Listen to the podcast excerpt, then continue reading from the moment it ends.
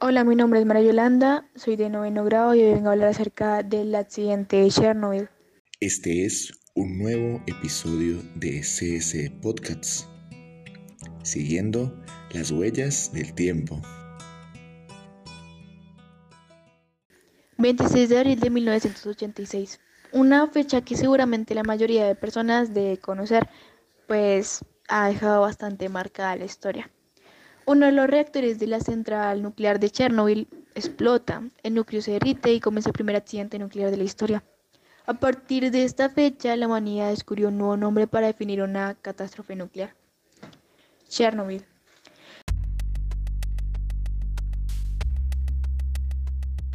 Una de las principales causas de este terrible accidente pudo haber sido el mal diseño de la central nuclear, que además no disponía de un recinto de contención, junto con otros errores producidos por los mismos operadores. Y además de que la Unión Soviética no tenía un sistema independiente de dispensión y evaluación de la seguridad, algo sumamente grave tratándose de una central tan peligrosa como lo fue Chernobyl. Ah, el diseño de un reactor del tipo RBMK no hubiera sido nunca utilizado en los países occidentales. De hecho, nunca se ha construido un reactor de este diseño fuera de, las antigua, de la antigua Unión Soviética.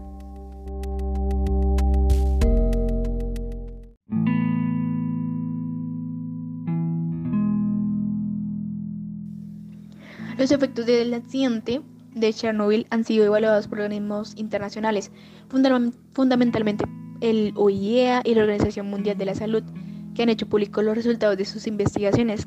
Según este informe la Organización Mundial de la Salud, no llegan a 50 las defunciones atribuidas directamente a la radiación liberada por el accidente. Casi todas las muertes directas del accidente fueron pues de trabajadores de servicios, de emergencia que sufrieron unas posición intensa y fallecieron a los pocos meses del accidente. Este mismo informe nos indica que la contaminación provocada por el accidente ha causado alrededor de 4.000 casos de cáncer de tiroides, principalmente en personas que eran niños o adolescentes en el momento del accidente, y al menos 9 de estos niños han muerto de cáncer de tiroides, con todo la tasa de supervivencia entre las víctimas de cáncer, a juzgar por la experiencia en Bielorrusia, es casi del 99%.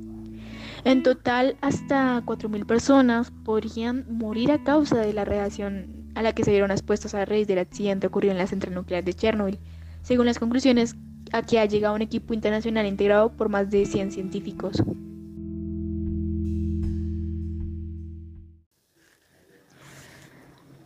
El accidente no es algo que seguramente se vuelva a repetir. En este accidente en este accidente se dieron una serie de circunstancias irrepetibles. En las centrales occidentales, la falta de una cultura de seguridad, no contar con un, organismo, con un organismo regulador y el hecho de que se prevaleciera el poder político frente al conocimiento tecnológico condujeron al accidente. Eh, ya que el diseño pues, de esta no permitía la recuperación del control pues, del reactor para evitar así la emisión de productos reactivos de la atmósfera. Además, este tipo de reactor nunca habría obtenido autorización para funcionar en otros países occidentales.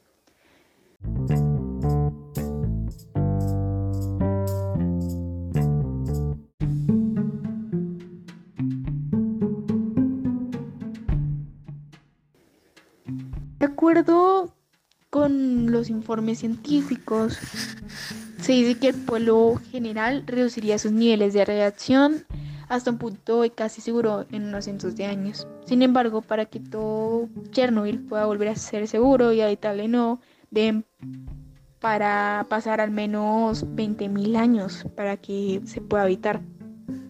Estamos hablando de un accidente que afectó a miles de personas.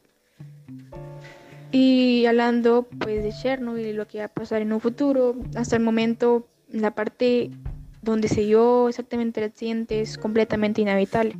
Y los alrededores eh, tienen un campo de radiación bastante pues fuerte y no, se recomienda pasar por, esos lugares a menos de, que de tener consecuencias. Esto, esto trae consecuencias, además de que las personas que fueron afectadas a los alrededores de, de Chernobyl también contrayeron estas mismas consecuencias que hoy en día están sufriendo, que hoy en día pueden llegar al punto de morir.